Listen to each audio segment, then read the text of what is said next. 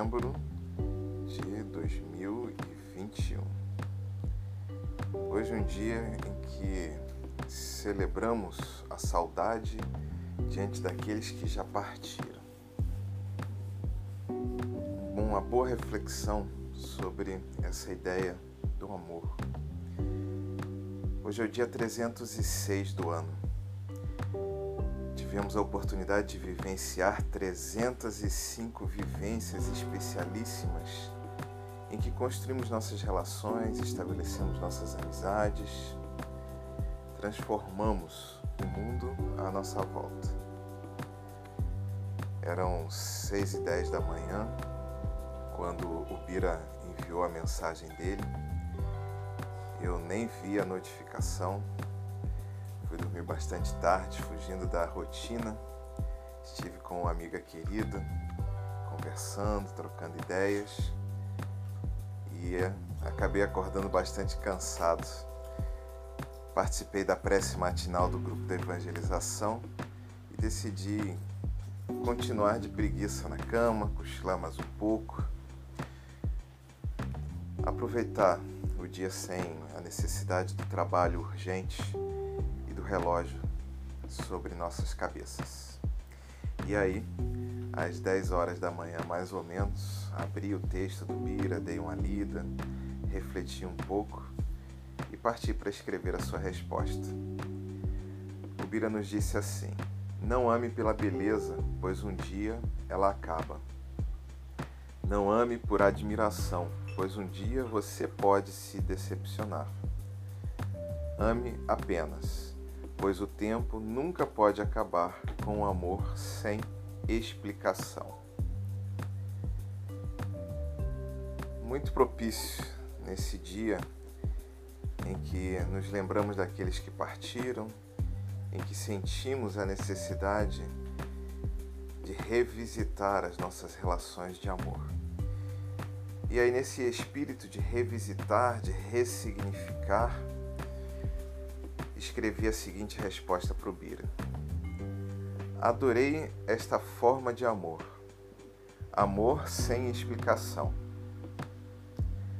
A minha dificuldade de sentir este amor em minha vida me levou a refletir sobre o amor aplicado, o amor dirigido a um objeto, conforme estabelecida e que cumpre nossas expectativas ao estabelecer uma ponte através da qual esperamos que fruam as respostas do objeto amado e nos sintamos envolvidos em uma relação de reciprocidade. Neste contexto, nascem os amores. O amor filial, aquele que vem do filho para o pai em resposta a um amor paternal e que entende relações de gratidão e de cuidado, respectivamente o amor romântico, que só é possível se pensarmos o envolvimento erótico entre os pares envolvidos e que, em nossa cultura, estabelece, estabelece fidelidade e monogamia. O amor platônico, que supõe a ausência do erotismo e que estabelece uma relação de admiração e amizade entre os pares equivalentes. Criamos amores aplicados, definimos regras para amar e para receber o retorno deste amor e regulamos as relações a partir das expectativas criadas. Mas as relações não se limitam a um conjunto de regras racional e culturalmente estabelecidas e criamos grandes confusões quando sentimos o desejo de ampliar as receitas de amor. Os amigos sentem-se em conflito para permitir que o amor romântico se instale. Os casais experimentam dificuldades quando os filhos nascem. Casais monogâmicos entram em conflito diante das relações de amor platônico dos parceiros. Ciúmes, inseguranças, aflições e angústias nascem quando precisamos romper as expectativas e definições dos amores explicados para ressignificar o que vivemos e vivermos com mais intensidade. Chegamos a classificar alguns casos de amor explicado em crise como doenças e debilidades morais. Fazemos força para que amores explicados se mantenham como foram definidos para nos sentirmos seguros, embora aqueles que amam amores não explicados sofram diante da imposição dos acordos sociais. Mas e se pudéssemos pensar apenas em um amor manifesto em relações fluidas entre aquele que ama e o objeto amado?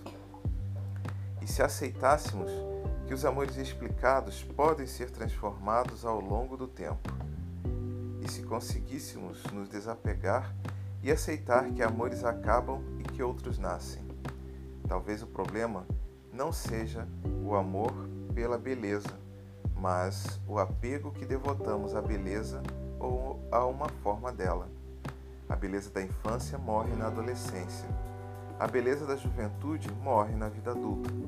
A beleza da vida adulta morre na velhice. Mas a cada beleza morta, podemos reconhecer outras que nascem. Talvez o amor explicado tenha validade e precise ser substituído de tempos em tempos.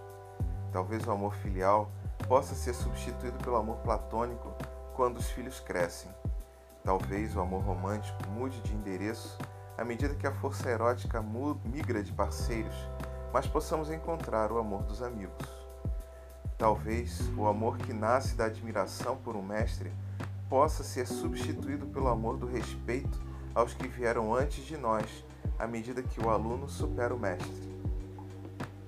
Goste de pensar no ato de amar, ato que transmuta o amor, dando-lhe forma e sentido específicos para as relações estabelecidas.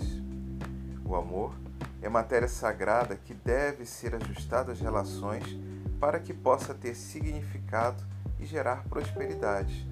Mas esta transformação, a meu entender, deve ser dinâmica para que possamos sentir a força da vida fluindo por nós e revelando o sagrado que nos une.